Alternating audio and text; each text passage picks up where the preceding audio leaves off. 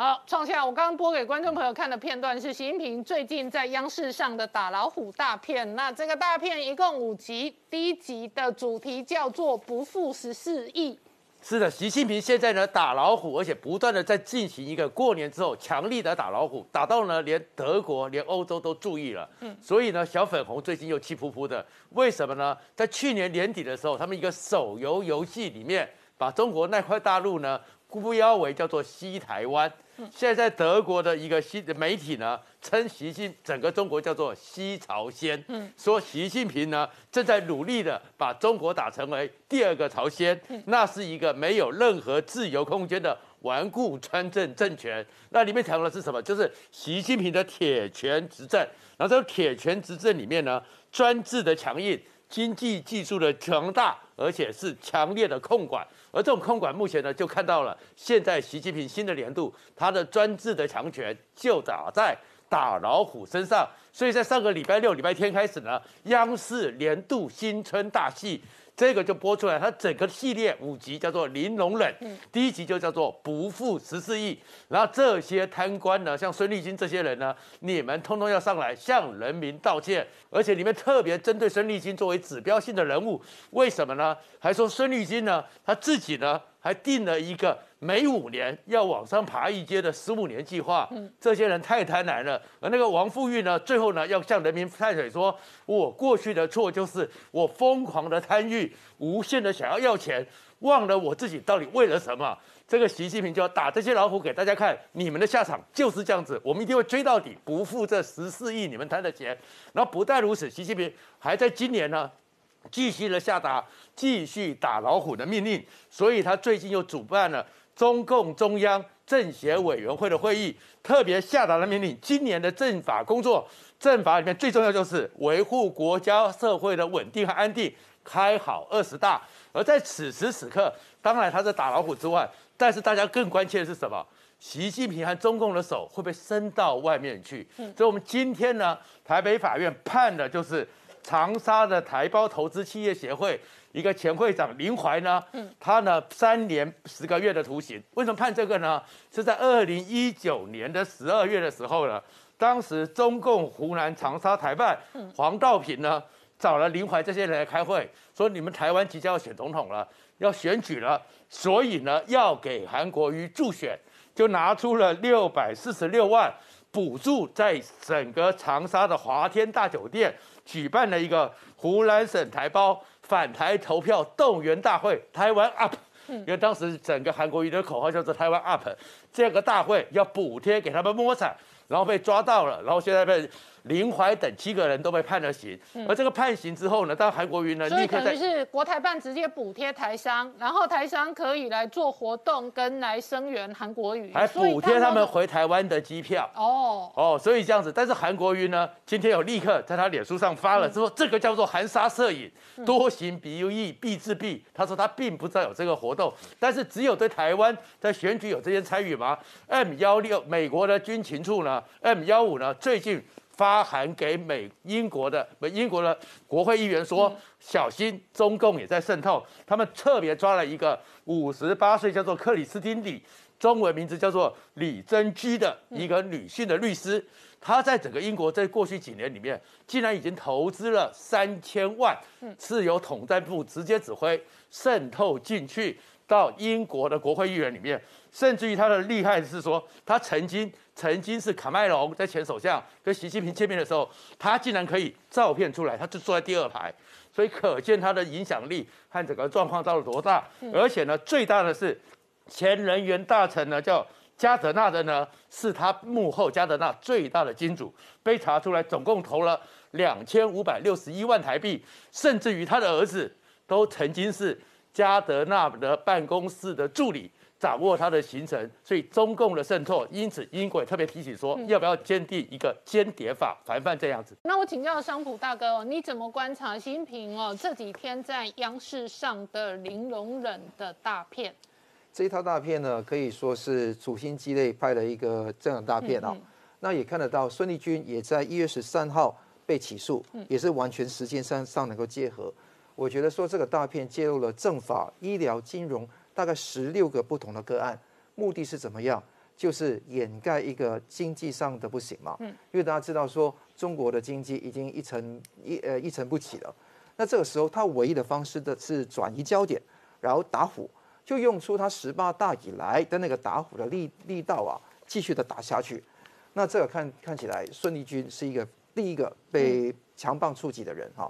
那这个孙立军基本上你看得到，零二零二零年的四月已经被捕，那去年的九月三十号已经被开除，双开。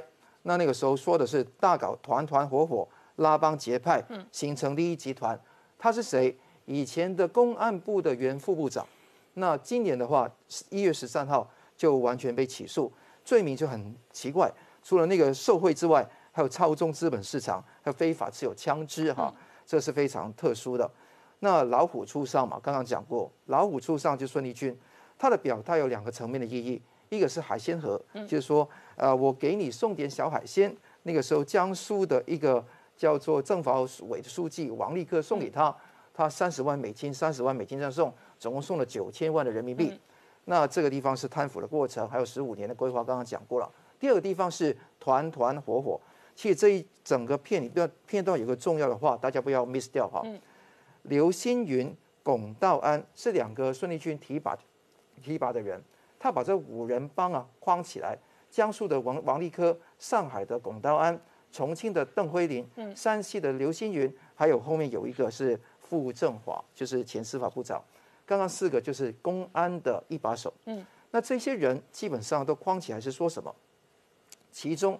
龚道安跟那个刘星云多次违规，向孙立军提供重要的网络舆情、案件办理情况，而这些多数是孙立军无权知道的。孙立军是私藏、私放大量的涉密材料，对抗组织审查，用上了公安审侦查的手段来对抗。换言之，就说他密谋搞政变嘛。嗯，那这个情况。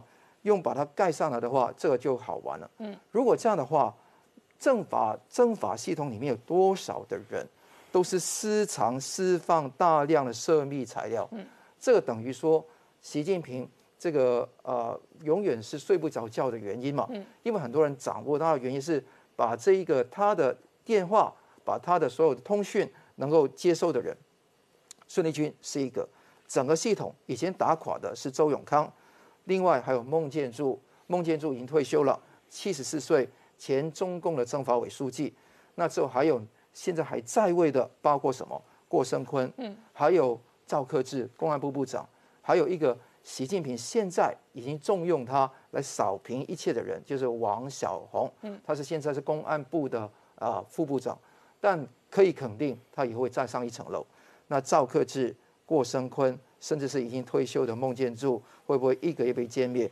绝对有可能，因为在一月十四号，《人民日报》的头版是窑洞之问的答辩，呃，答答卷人，他里面讲了一句话，就说打虎拍蝇，就是我们第二集的内容啊，这个片零容忍第二集内容啊，就是打虎拍蝇，哪管刑不上大夫？嗯，就刑不上大夫是绝对不能够啊讲说，因为你位阶权位高权重，比方说你副国级。正国级就不打下去，嗯，所以未来这个地方会引向深入，好戏还在后头，清除异己。巩固大权是未来二十大前的重头戏。哦，所以虎年到了，习近平二十大今天是打第一只老虎，往后还有很多老虎等着被打。我们稍后回来。好，正好今天习近平哦，事实上在世界经济论坛公开谈话，他说单边主义哦损人，而且呢害己的同时哦，这个他事实上还在党媒哦继续上演这一个反贪打老虎的零容忍大片。然而同一时间哦，中国的媒体跟香港的媒体追踪哦，秦岭。的违建哦了，他非常大的震怒跟不爽，主要的原因哦，疑似是重创了龙脉跟风水。哎，没有错，习近平现在对外是开明大度啊，对内是极度紧缩啊，这个极度紧缩都是为了要能够持续的连任。哦，他的这个皇帝大梦啦。那先讲这个龙脉是非常非常有趣，因为习近平我们现在看到他当然尽完人事之后就要听天命嘛。可听天命的部分呢，他认为也可以努力一下抢救一下。然后呢，这个东西就开始传出来秦岭这部分的状况。秦岭呢，其实过去啊，其他讲说天下龙脉出昆仑呐，这个昆仑呢，我给大家看，中国啊固固有啊，他们认为龙脉是有几个嘛？第一个大龙脉就是这个昆仑山，那昆仑山连接下来就是秦岭这边，那昆仑山到秦岭这边，其实意味着中华文化文明的由西往东边移嘛。所以呢，现在其实大大家有一说啊，秦岭的这个龙脉呢，是整个中华民族最重要的一个龙脉，而秦岭三角呢，其实也是秦朝发源之地嘛。所以呢，本来这东西是对习近平来说非常非常在乎的，可是呢，后来他发现竟然有一件大事是什么东西呢？这个陕西的秦岭啊，这样盖起了这个别墅群。这个别墅呢，有一千一百九十四栋。那你看，就就这个空白图看，其实密密麻麻全部都是别墅。结果呢，习近平他掐指一算，发现说，哎，这个东西如果是中华的龙脉是在于秦岭的话，那秦岭上面又被弄了这个非常非常多的别墅的话，你看密密麻麻了，他们想说怎么办呢？那反映的我是不是对于我未来的这个继任不是太好？所以习近平呢就下令呢。要把这个别墅群全部拆掉。哦，可对于习近平来说，他是皇帝啊，他在这边讲要拆就该拆。就你知道吗？习近平足足下第六次命令，这些别墅才被拆掉。因为这些别墅后来被发现，里面每一个人都是有头有脸的人。因为习近平知道秦岭是中华龙脉之首，当然了，那些做官的也知道啊。所以每一个人都在上面盖了个别墅，然后买一个别墅，希望我住在这边呢，可以吸吸龙脉之气。所以呢，前面几次习近平说，哎哎拆要拆，结果呢，一千一百九十四栋的时候只报了两百零二栋来，其他的九百多栋全部被 cover 住。结果到第六道金牌之后，是派中纪委的副书记压阵，才把这些龙脉去呃把这些别墅拆掉。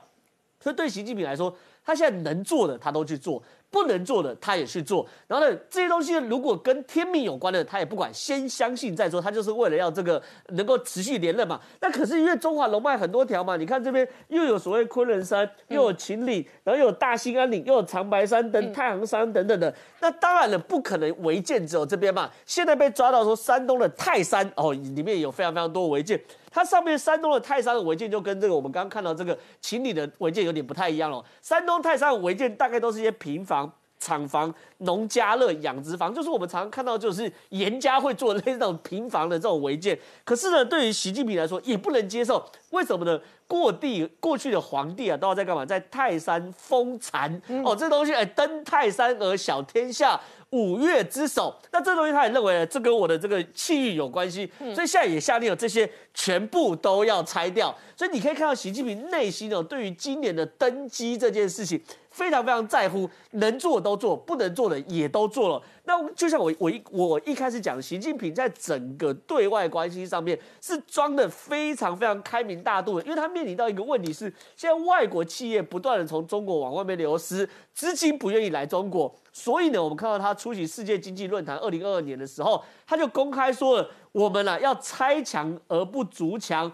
我们要开放而不隔绝，我们要融合而不脱钩。习近平讲出这种话的时候，其实很清楚。美国在对中国筑墙、隔绝跟脱钩嘛，所以一边来说，美国是要其实要塑造所谓新冷战的格局，透过一个牢牢的铁幕把中国围在中间，然后透过飞鸿供应链的状况，让世界供应链跟中国脱钩，所以习近平才高喊说要拆墙而不筑墙，要开放而不隔绝，要融合而不脱钩。可问题是哦，对于很多现在包含西方的企业，包含甚至是我们的台商，要投资中国之前，都会想一件事情。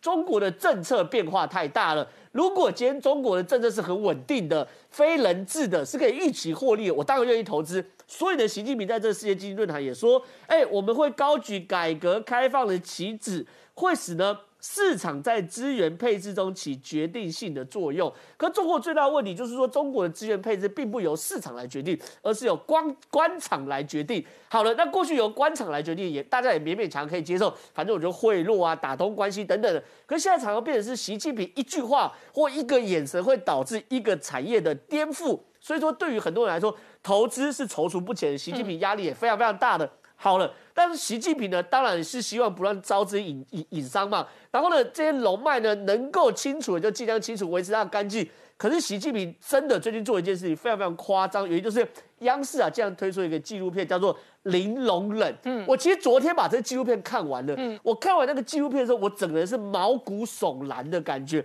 为什么？原因很简单，因为里面出了出来了，包含这个，嗯，第一个包含孙立军，好，公安部的这个。副部长，这我们都讲过嘛，他以前可我们他可能是江西的人嘛，然后也有传说说说啊，因为他跟澳洲或美国有去连接，他现在被抓起来了。然后还有这个周江勇是杭州的市委书记，有人传他协助马云哦上市他的 IPO，蚂蚁金服 IPO，也有人说他是江派的洗钱的人嘛。无论如何，这两位其实就是忽然消失在公众的。嗯，可是他们在央视的这个玲珑忍纪录片的时候，你可以看到，哎。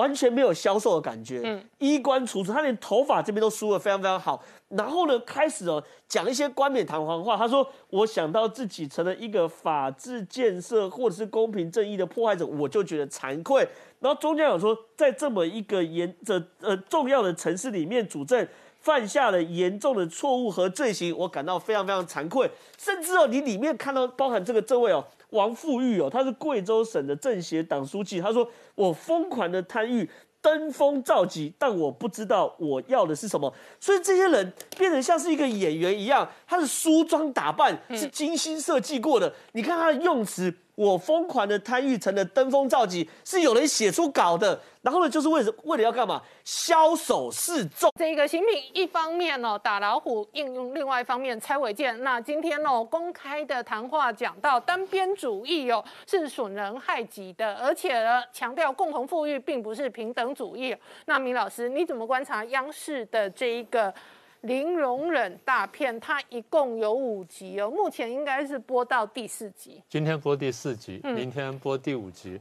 呃，当然，他中共对于这个文宣呢是很在意，而且很厉害的。刚才正好也提到嘛，第一集它的标题叫“不负十四亿”，也就不辜负十四亿人。他说，呃，从十八大，也就是习近平上台以来呢，反贪腐呢啊打得雷厉风行，但是很多人呢还是不收敛、不收手啊，继续贪污，所以他们要去打。在第一集呢，刚才这个正好提到说有周江勇这边出来，然后提到了这个甘肃的前省委书记王三运，跟这个国家开放银行的这个胡怀邦，但是我觉得最重要，各位仔细看一下，他是把孙立军丢出来，嗯，跟孙立军相关的这些人，我们过去我查一下记录呢，我们在去年十月初就讲过这件事情，当时我做了几个结论，现在看起来都还站得住脚。当时我们说呢，孙立军丢出来之后呢，他的罪名很严重。他说有什么团团伙伙等等，那我们就整理一下。我们说所谓的团团伙伙呢，包含大概包含这些人。第一个是江苏的政法委书记王立科，第二是上海市的公安局长龚道安，再一个是重庆的公安局长邓辉林，再一个是山西的公安局长刘星云。换句话说，都是省一级的，几乎是公安最大的人马了。好，那我们说这个应该是孙立军的团团伙伙。那么这次官方丢出来就是这些人。那么还加上一个，就是说傅政华呢也选在里头说还在调查当中，所以傅政华的故事还没有完整出来。那这是第一集讲的，那后面几集呢我们就不去说了。我们现在讲会说为什么他放的东西。当然现在表面上看就是说他是在打贪腐啦，然后什么等等。所以标题你不是说叫零容忍吗？什么叫零容忍呢？就是我们中国共产党对于贪腐行为是零容忍的，我们要对十四亿中国老百姓负责任。所以现在看到就是把这人端出来之后，最重要一点就是这人都出来在电视上认罪，嗯，这就是中共标准的这猴戏，每次反正出了什么事情都这样出来打一下。这事情不是他们发明的，这事情坦白说呢，斯大林发明的。斯大林在一九三零年代进行大审判的时候呢，每一个被打下来政敌呢，都公开认罪，在上报纸认罪，说我怎么对不起党，对不起国家，对不起人民。中共就玩了这东西。那我们现在问的问题就是。为什么你反贪腐这么多年，就你的贪腐越打越多，越打越大？当然，他们的目的是说啊，我借着这种反贪腐的这种节目，然后塑造我中共的形象，塑造我习近平的形象。但是，如果你仔细看下去的话，你发现他还要传达其他的讯息。中共这些东西都不浪费的哈。我常常讲，我说他们做一件事情，他是有多重考量的。除了告诉你说啊，我们反贪腐，我们零容忍之外，其实他想告诉你说。我现在抓孙立军，我现在判孙立军判了什么东西？好，呃，这个节目是这几天开始播出的，在上个礼拜呢，呃，上礼拜中的时候，一月十三号，孙立军呢被提起公诉。我们刚刚讲了，去年十月份的时候呢，这个他这个案子被丢出来，是吧？说立案调查等等等等。上个礼拜提出来公诉的这个罪名呢是三项，一个是受贿罪，嗯，一个是非法藏有枪械罪，一个是操纵证券市场罪。我先说两点，第一就是在各位如果还有印象，三个月前我们讲的这个，如果各位还有印象的话呢，我们跟大家讲说他的罪名非常严重，我数了一下，一共四十几项，嗯，四十几项罪名，就现在提起公诉只有三项。而三项呢？你说看起来很严重啊，什么受贿罪很严重啊，非法持有枪支罪很严重，再加一个新的操纵证券市场罪，看起来蛮严重的，可是都赶不上当初提起提起这个呃立案调查的时候呢，发通报上的罪名那么严重。等一下我们比较一下，各位就明白了。好，我们先来看看他这一次呢讲的这个罪名呢，说啊三个新的罪名当中有一个叫 操纵证券市场罪。我们来看这东西到底是什么东西。在我们回去对了一下，在这个去年呢，他们丢出的通报的时候呢，上面没有这条罪名。我很仔细看了一下，那现在和丢的罪名呢，现在看来看去呢，只有跟一件事情有关系。我们在大概差不多三两年多前吧，就讲过案子叫肖建华案。嗯，肖建华呢，当时不是从这个香港被带走吗？嗯，就是这个大年三十，呃，其实是十二月三十一号了。被香港从四季酒店带走，然后当时被叫做被叫做中南海头号大案。嗯，因为我们一般传说就是肖建华呢是曾伟的这白手套，而曾伟的爸爸呢是曾庆红。嗯，曾庆红老板是江泽民，所以他关系这么重要。那么有海外的一些朋友讲说，他大概是卷进这案子里面来了。那么据他得得到消息就是说，啊，因为当时肖建华要搞金融政变，就已经跟他讲过。然后讲说这事情很大了，可能有危险了什么的，但肖建华呢就继续搞下去了。但肖建华就是说要搞这事情呢，我们这个这这团队里面呢不能没有公安，有公安呢才比较好操作，我们就有得到各种讯息，所以就把孙立孙立军拉进来了。然后他的介绍说，孙立军利用警察的力量介入股市，保证他们的股票上跟下。这个有点奇怪，除非你孙立军真的有那么大资本，会调动那么大资本。嗯，你这样说的话，肖建华手上资本不是更大，不是更可以做这事吗？所以我们回头看呢，这个事情或许有，但是可能问题比这个更严重。但是呢，为什么这么严重的罪名就丢台只有三个，看起来不是很严重呢？我们回头再看一下，去年就是二零二一年九月三十号，孙立军被双开，被立案调查。当时我们讲，我们说他丢出来那个通报呢，吓死人，七百多个字，四十几条罪名。我随便念一段，大家回想一下。这边通报里面讲说，孙立军的政治野心极度膨胀，到处散布政治谣言。嗯。第二呢，为了实现个人政治目的，不择手段，大搞团团伙伙。这伙伙的话就是这样来的，形成利益集团。然后第三呢，成伙做事。控制要害部门，嗯，什么叫控制要害部门？控制要害部门就是说，哎，你本来就是负责公安的，你就应该控制要害部门呢。嗯，那什么叫控制要害部门？就是你抓了这个部门之后，你不老老实实帮党帮国家办事，你去办自己的事情，嗯才叫做成伙做事，控制要害部门。然后再来就是私藏私放大量涉密材料，那这东西当时还有很多猜，但是我们现在还不很确定。我们就从这边来看哈，所以海外有一些观察家呢，譬如说在北美的恒河先生就提到一点，他说这些罪名你仔细看看，它的性质叫什么？谋反罪。嗯，谋反罪，谋反罪加在一个人身上也很可怕，现在是加在一个人身上。嗯，一条件很可怕，就加在一个人身上。这个罪名看起来呢，不像是给这个副部孙立军只是副部级官员啊。我再说一次，孙立军被抓的时候是公安部副部长。嗯。是公安部副长可以暗杀人，可以干什么？做很多事情。我上次讲，我说一个副部长要暗杀人，当然可以，但是他不会自己想干这事儿，应该是有人让他做这个事情。所以刚刚的罪名呢，我们再回头说一下，加给孙立军头上，他真的挑不起来。这个罪名加在一个政治局委员都有点挑挑不起来，更像是加在政治局常委或是某个军委委员身上的罪名，这样比较像。嗯，好，那现在。就回到我们上次讲的，我们说在去年九月份的时候，我们在大陆一些网站呢看到大家这个在传的同一篇文章，说江苏的公安厅的刑警总队的队长也是很小咖的，叫罗文进，跟他一个老乡的重庆市公安局长邓辉林，双方勾结的很凶，说他们什么呢？妄议中央的大政方针，辱骂国家领导人。呃，妄妄议国家大政方针，辱骂国家领导人，这个在台湾每天都看得见。嗯嗯，每天八点钟以后你都看得到。嗯，从过去十几二十年，四小时都有。呃，十呃十几二十年或二三年，我们天天都看见，其实是不成为罪名的。那么真正罪名，真正成为罪名是说，还说他们计划在南京谋刺国家领导人，那这个才是重要的事情。好，我也讲了，我说邓辉林，就算你是重庆的公安局长，你想杀这个国家领导人，应该不是你想杀，应该是有人叫你杀。嗯，所以孙立军跟这些人一层一层的都扯上关系了。那这些文章呢，如果是真的话，那等于说公中共惯半公开的承认说，这个共产党里面的确有阴谋集团，这个阴谋集团的确想暗杀习近平。嗯，所以我们过去讲这些大体上就没有错了。所以这个消息，我再回再提醒大家一下哈。我们看到这篇文章呢，是去年九月中，嗯，去年九月底的时候，孙立军呢就被双开了。那明老师刚讲到这里头的指标人物孙立军哦，现在看起来涉及的是谋反罪。问题来了，孙立军的位阶足以谋反中南海的领导人吗？还是孙立军后面还有大咖？呃，我们猜是有大咖，但我现在回到讲说，为什么会这么注意这个案子呢？当然这一集很重要，所以大家有空可以去看一下，看得到的。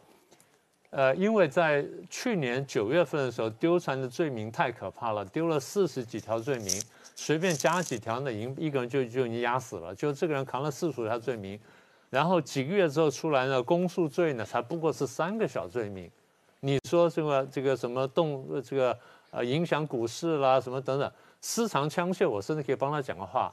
他是公安，他是公安部的副部长。嗯，他家里是可以有枪的，然后可以有子弹的。所谓私藏枪械，就是说他是在不合法情况下家里有枪跟有子弹。嗯，好，那你说他家里有一把枪，有几颗子弹，那叫做私藏枪械是，但那没什么了不起。如果他家里有十把枪，有一万颗子弹，那有点危险。嗯，他家里的武器可以装排，可以装，可以装备一个连，甚至说一一个营或者一个团，那可能很严重。但是你想说家再大，你说能装多少？所以这东西说起来不是很大的罪名。现在我要讲的是，就是为什么去年九月份提了四十几个吓死人的罪名，而现在只讲了三个看起来其实没那么严重罪名？我们在讲这个反差在哪里？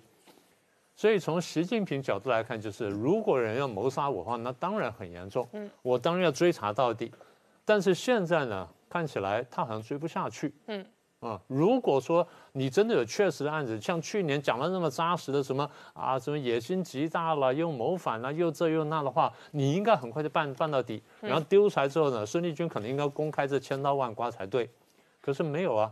他还出来认罪了，说我对不起党国家，对不起人家对我栽培，然后我贪污，我干什么，都不是很严重的罪名。那我们现在想看的就是说，习近平现在面对呢是一个二十大，嗯，对不对？也就是说，在这个气氛下或者在这个情境下，他为什么这样做事情？嗯，中共过去斗争是这样哈，我如果真的抓到确凿把柄了，这事情我能用力后，我一定是打到底。嗯，现在这件事情为什么没有打到底？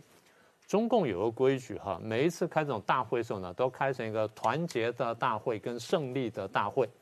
什么叫团结的大会跟胜利大会呢？就所有的政治斗争呢，在之前先斗一波，斗到一个段落了，大家说好了，那咱们要开会了，好，不能再闹了，好，大家都有共识，好，就停到这里。那么也就是说，这个反对的力量呢，足以抵挡进攻的力量。嗯，简单说呢，反对派是反习派，然后进攻的是习近平。所以双方在这边呢，至少打成一个阶段性平手，你也攻不进来，我也退不下去。那这样咱们来开会，那怎么开会呢？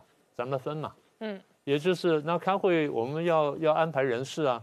那不管是上面的政治局常委也好，或政治局的二级委员好，或下面的中央委员好，或省部级官也好，或其他几个党内的重要位置，这些咱们得分一分。我的力量可以拿到多少？你的力量可以让到多少？咱们算一算，算完之后呢，咱们来开个团结的胜利的大会。嗯，所以习近平前面丢出丢出这么多罪名呢，我们觉得说他是拿这个孙立军的案子呢当做一个棋子，当做一面，当做一个锣呢在那敲，然后说打对手，打对手，打到一定程度看差不多了，哎，咱们要开会，所以我现在见好就收。嗯，他要见好就收，我再说一次，对方力量强到他不能不停下来。嗯。这才是真正，这才合乎逻辑。嗯，否则的话，我世俗人民全摊出来，我能赚我全赚，我真正开个属于我的团结的胜利的大会。嗯，所以现在我们说的就是，当然有人说啊，孙立军之所以这样处理呢，会这样子，因为他跟这个习近平的宠爱的王晓红呢发生了矛盾。嗯，这是太小的事情，两个抢个公安部长有什么了不起嘛？这在他们层级里面叫做很低的，比这高的有的是，上面有国安部长，上面还有政法委书记呢。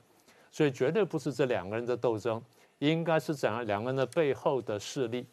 中共的内斗有个规律，就是双方两派在打的时候，除了我要打你，你要打我之外，我看你的人事布局，然后我把你的接班人计划打掉，最高层打掉，一层层层打下来。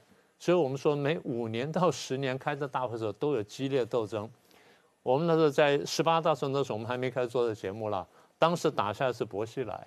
十九大时候，当时我们已经做了，当时打下的叫孙政才，所以这最高层打去，现在下来要打什么呢？下来再来打呢，就打这政法委这个书记，嗯，再来呢就要打公安部长，再打国安部长。当然，大家有很多猜测，我们就不去说他了。那现在呢，我们大大概可以做一个初步的结论。也就是说，从前几天我们看到公安部的发言人还出来雷这个声色俱厉的在这边骂孙立军，我们说这个案子绝对不是小事儿，一定还有大事儿。所以现在丢出这些三个小的罪名呢，应该这样说，大的罪名呢没有丢出来，是因为我准备将来有机会再来追加。现在我把这先告一个段落，咱们先来开个胜利大会、团结大会，完了之后再慢慢处理。所以你刚问我说后面有人有没有人，我说当然有。嗯，孙立军一个堂堂的一个这个公安部的副部长，不要说副部长，政法委书记就不一定挑动这些事情。嗯，所以后面有人，那么这话什么意思呢？这个斗争呢，从现在开始，九月前后还会有大戏出来。好，我们稍后回来。董老师，这个十二号哦，百度只要打现在这位，要么就是连接到搞经济不行，要么就是一直要做下去，不然就是现在这位好大喜功。现在这位天天吹厉害了，而且关键连接词的现在这位连到习近平，现在据说全面立刻下架。是的，呃，这是一个什么故事呢？就是说美国哈有一个中文网站，它是专门在关心这个中国大陆的网络的封锁、网络的搜寻呢。这个网站叫做中国数字时代，他发现哈一个现象，就是说你在中国的百度。啊，你如果去打入啊，现在这位的话，它下面很出现很多相关语句，譬如说，现在这位要一直做下去，现在这位搞经济不行，现在这位好大喜功，越看越像谁？大家马上脑脑筋里面跳出习近平。好，这是什么意思呢？哈，就是说这种所谓的自动建议联想词，哈。它就是呃，跟我们那个 Google 一样，我们去打 Google 的话，它会哈会有个相关的词句哈，它会马上自动跳出来。我举个例子啊，你现在如果打高嘉瑜啊，下面马上哈会跳出一个林炳书哎，林炳书跟在后面。你如果现在打严宽恒，它后面会跟着一个违建；打台中严家，他后面会跟着一个占用国有地。嗯，你现在如果打林之妙，他后面就跟着土地弊案，就类似这种功能了哈。那呃，这种功能哈，它它本来是为了要方便网友哈，就是说提高你的搜寻效率嘛，减少你的输入时间。但是我认为哈，这种功能有个最重要的是提醒我们这些使用的人哈，你要好往不同的方向来搜寻。不过现在这位也已经被封锁啦。嗯。那我我觉得他以后会改成什么？以前那位，好，未来这位。他会，他不断的，他会，他会这个变形啊，他会转啊，反正就中国大陆呢，哈，他们有他们自己的这种言论自由的这个出口。好，重点是现在这位习近平正在干什么？嗯，他一月十一号啊，他又跟往年一样，他现在他他就任以后，每年的一月十一号，他一定跑到中央党校去对什么省高级的干部啊去讲话。这次讲什么？标题叫做“不论谁出问题，都绝不饶恕”。呃，他说，习近平说，反腐败斗争已经取得的压倒性的胜利，并且全面巩固，不过全党呢，你还是要有自我革命的精神，绝对不能滋生已经严到位的厌倦情绪。然后呢，好反腐败斗争永远在路上，一刻也不能放放松。无论是谁，党纪国法上出问题，党纪国法绝不饶恕。他这段讲话给我们两个讯息：第一个，习近平自己说的，在中国的这个哈反腐败呢，已经有了很浓厚的厌倦的情绪。这也难怪，这个习近平上台十年了，哪一年不是在反腐败呢？所以说呢，好整个大陆呢会有这一种厌倦的情绪，这是可理解的。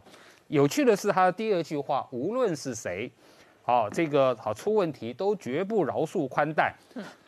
这个听起来好像是在讲栗战书啊，因为因为这个团团伙伙哈都是这种哈过去的这种旧势力哈，应该不会用用这句话来形容。好，这个习近平讲完了这段话之后呢，中共的中纪委了好国监委的网站好马上哈就发文点名了前这个公安部副部长孙立军，点名了前上海副市长龚道安。前河南省委哦甘荣坤等强调要有要用雷霆之势啊，这个清除害群之马啊，并说特别强调那些退休官员也一样，不要以为你退休了哈就是安全着陆。嗯，所以呢，哈，过去这一年二零二一年反腐败的关键词是在清除政法队伍的害群之马。然后呢，在这篇文章里面，他他又特别谈到。这个从这个职务上职务的身份来来看的话，一把手占的比例比比较高，反映出好这个关键的少数，因为掌握了司法执法重要权力，所以容易腐败。这也难怪，其实无论是政法部门，中共的每一个部门都一样，因为一把手一手抓，当然一把手哈出问题的机会就大了。另外一个哈，其实这篇文章没讲，但过去讲过，就是说这个呃这个政法队伍呢，它其实掌握的是中共的要害部门，关键少数，所以说呢，危害对习近平的这个危险呐哈威胁啦就会比较大，所以整个一开春哦，这样看起来，二零二二年哦，我们不断的强调中国哦中国大陆的这个政治啊，中共的政治啊是非常的肃杀。风声鹤唳。好，那我请教一下志胜哦，中国确实也还在变化，而且疫情哦会直接影响到政治跟军事哦。以最新的新闻来讲，两会直接延开哦，那冬奥办不办哦，也可能哦这个存在复杂的压力。另外一个部分是中国是一个强制的强势清零的战略。然后美国事实上这一波确诊一波又一波的炸，主要的原因是从去年底的圣诞假期到跨年了，事实上是美国的这个传统的年假跟长假。对，那年假长假哦，很多人哦吃喝玩乐打球的都照样过，由于照样过，所以每天炸一百多万个确诊了。那你怎么观察哦？美中之间有一个明显的差异，而中国这样的控管难道是无毫无止境的一年又一年的这样的强势控管吗？是没有错，我觉得中国现在陷入一个他们叫做动态清零，就动态清零的这种所谓的无间道的巡回当中，所以他的目标想象，他头脑里面想着就是不断的要清零的状况。这跟欧美国家它处于一个半开放的状况是不太一样的。可是这个动态清零付出的代价极为惨烈哈。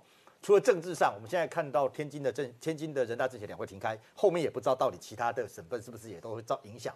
北京冬奥看起来这个冲击非常非常的大哦，一不闪失，一有闪一有闪失的结果，疫情可能会在全中国再蔓延开来。那除了此之外，其实你从经济面上，刚刚创家哥有讲到说，这个经济的成长率降低，可是最可怕的是什么？最可怕的是在这个过程当中，呃，像瑞丰银行、呃汇丰银行的这个经济学家就认为说，目前呢，奥密克戎它在亚洲地区在中国还没有真正全面的蔓延，因为没有全面真正全面蔓延的时候，等他等这一次如果没北京继续采取这种所谓坚持清零，而最后造成全面散开的时候，那个整个供应链才是全面瘫痪的开始。嗯，那所以他刚刚讲说，该估这个今年的经常率四点三，恐怕还是高估，那是经济层面还还不知还不得未知。嗯，可是最可怕现在是中国的社会层面整个的动荡哦。我们来看天津，刚刚提到。天津，它从一月九号、十号第一次的全面 PCR 做了一千五百万人，结果哎莫名其妙，到了一月十二号，昨天下午突然间宣布又要做第二次的全面 PCR，不是你不是才刚做完吗？怎么又要做全面性的 PCR？那你就知道说。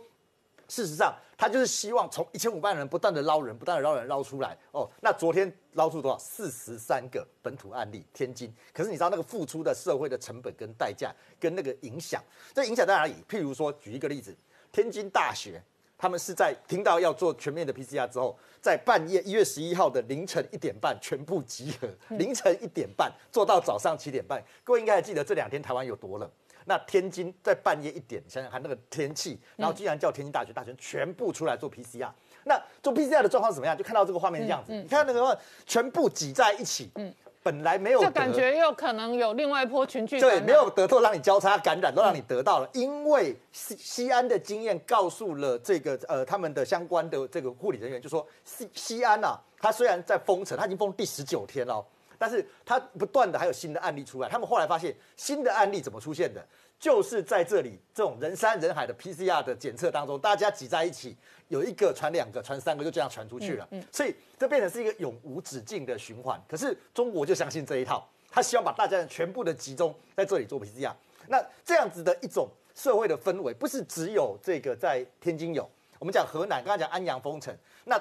啊，河南最最严重的地方是因为它同时面临这个 Delta 跟 Omicron。那郑州这个城市也很好玩，它五五天之内，它没有封城，但是它五天之内，因为它同时有 Delta 有 Omicron，做了五次大型的 PCR。你说这样的结果，难难不成它真的不会扩散吗？这是第一个造成的这种压力哦，就是说在社会层面的压力。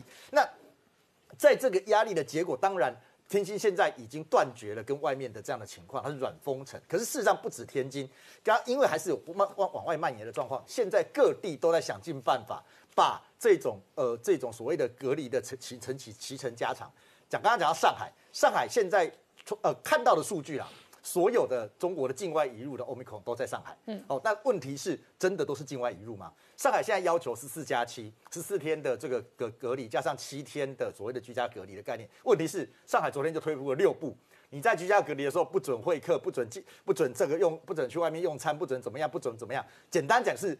你就多加了七天的严谨的隔离，所以我现在像是上海是二十一天的软隔离，而且这个政策从上海到了深圳，我刚才查了一下，重庆可能也会类似，武汉也是，所以等于中国所有的大城市现在都在实行二十一天的软隔离。嗯，今天一月十三号，各位想一想，加二十一天是什么时候？嗯，农历初三、初四，等于你恭喜你今年的过年就是隔离过年的概念哦。那你知道这中国人他本身对于农历年的重视和对那种社会的冲击的力量有多大？嗯，一切的一切。都只是因为北京的心态，我就是要全面清零，不可以放过一个。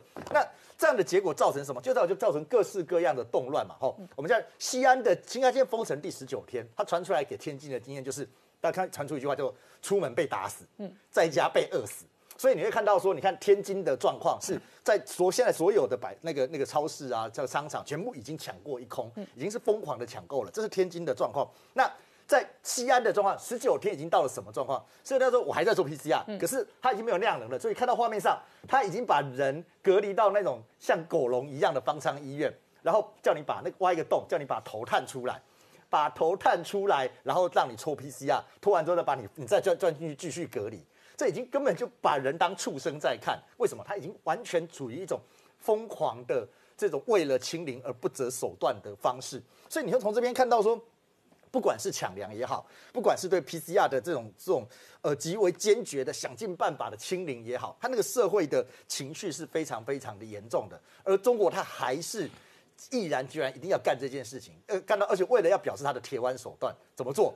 他甚至把这个呃最近传到河北一个周周口县的一个医院的院长，哦，他只是因为有这个这个呃病人他发热，就是所谓的发烧，那他就自己去。这个诊疗这个病人，那可是按照中国现在规定，如果你有发烧，你要特别到这种所谓的防疫的门诊去。他这个医院没有，因为这样子，这个院长被起诉，最少关三年，嗯，最多关七年，嗯。所以你想想，你还记得那个西安孕妇在医院面前面流产那个状况，就知道说整个中国已经处于一个因为要被清零，嗯，而现在所谓风雨飘摇、摇摇欲坠，整个社会主义又极度不安又很焦躁的状况，嗯，这个。可能会真正的比所谓的你两会停开，比冬奥要不要开，可能对于习近平影响更大。好，我们稍后回来。